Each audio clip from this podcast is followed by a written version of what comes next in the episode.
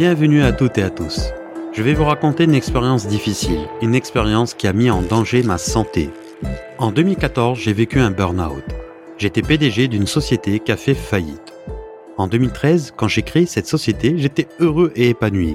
Mais mon seul objectif était le résultat et le chiffre d'affaires. Je ne pensais qu'à l'argent. Un an après, j'ai commencé à être fatigué. Le travail était ma seule préoccupation. J'avais embauché 30 personnes et tous les soirs, quand je rentrais à la maison et avant de dormir, je pensais à comment j'allais payer leur salaire. La fatigue, le stress, l'angoisse commençaient à prendre le dessus sur moi. Je commençais tout doucement à mettre en danger ma santé et ma famille. Je n'écoutais plus personne. J'étais dans ma bulle.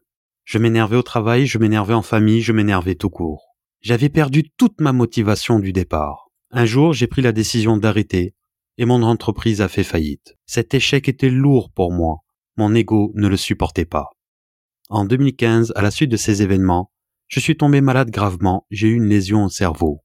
Une fois guéri, j'ai compris que cet échec était l'une de mes meilleures expériences. J'ai compris qu'aucun salaire ne vaut ma santé, j'ai compris qu'aucun salaire ne vaut ma famille. J'ai aussi appris à mieux gérer une entreprise. L'argent n'est pas la seule motivation, l'épanouissement est la priorité.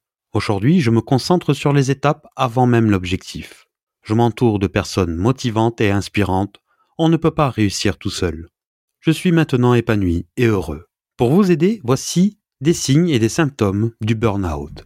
La fatigue, le manque de motivation, la perte de performance, l'anxiété, l'irritabilité, des symptômes physiques comme des maux de tête ou des maux de dos, et aussi les troubles du sommeil. Faites attention à vous, faites attention à votre santé Merci pour votre écoute et à très vite pour un nouveau podcast.